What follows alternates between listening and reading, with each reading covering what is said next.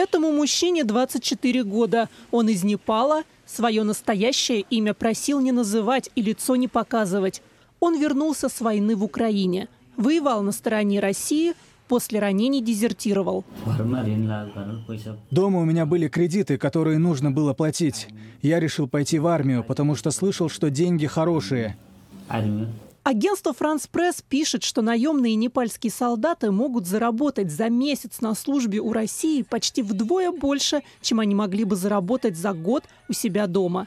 Наемник рассказал им, что за полгода получил порядка 15 тысяч долларов.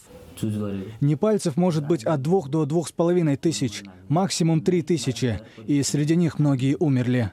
С воевавшими на стороне России непальцами поговорили журналисты CNN. Вот слова одного из них.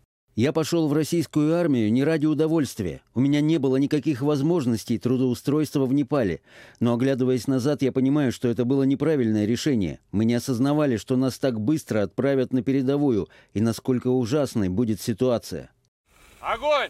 Этот наемник приехал в Москву в сентябре прошлого года. По его словам, обучение в армии заняло две недели, потом его отправили на передовую в Бахмут, в одну из самых горячих точек на фронте.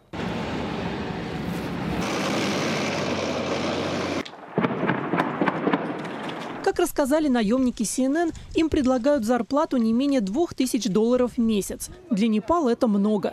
По разным данным, средняя зарплата в Непале варьируется от 250 до 600 долларов в месяц. В Россию наемники приезжают по туристической визе. В будущем им обещают ускоренную процедуру получения гражданства. Паспорт Непала считается одним из худших в мире. Он позволяет въехать всего в 40 стран, российский – в 119. Непальская депутатка и бывший министр иностранных дел страны Бимал Рай Паудал заявила, что всего в российской армии воюет порядка 15 тысяч непальских мужчин. Ее данные приводит и CNN. А сама депутатка узнала эту цифру от тех, кто бежал или вернулся из Украины. Издание «Медиазона» проверило эти цифры CNN по данным пограничной службы ФСБ. В 2022 году в Россию официально въехали всего 72 непальских туриста. В 2023 их стало уже 1039. Однако 15 тысяч по этим данным никак не набирается. Сами власти Непала признали отправку на фронт в Украину около 200 жителей страны. Всего медиазоне и BBC известно о гибели 254 иностранных граждан, воевавших и погибших в Украине в составе российских формирований – Среди них есть граждане Непала, Ирака, Замбии, Узбекистана, Таджикистана, Казахстана, Беларуси и Кыргызстана. Также известно, что в российскую армию набирали граждан Сербии, Сирии и Кубы. Потому что здесь нужно много работать, чтобы добиться цели, и здесь будет 25 тысяч препятствий. По этой причине все говорят, я иду на это, чтобы не умереть от голода на Кубе. Министерство иностранных дел Кубы в сентябре 2023 года сообщило о раскрытии преступной сети по торговле людьми. Кубинских граждан принуждали воевать на стороне России.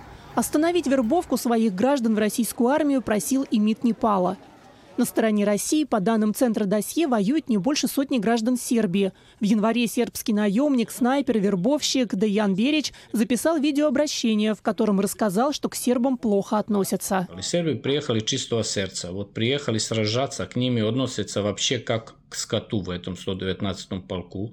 По словам Берича, перед Новым годом иностранцев практически без оружия пытались заставить штурмовать украинские позиции. Пресс-секретарь президента Дмитрий Песков не стал комментировать это обращение. Ольга Бешлей. Настоящее время.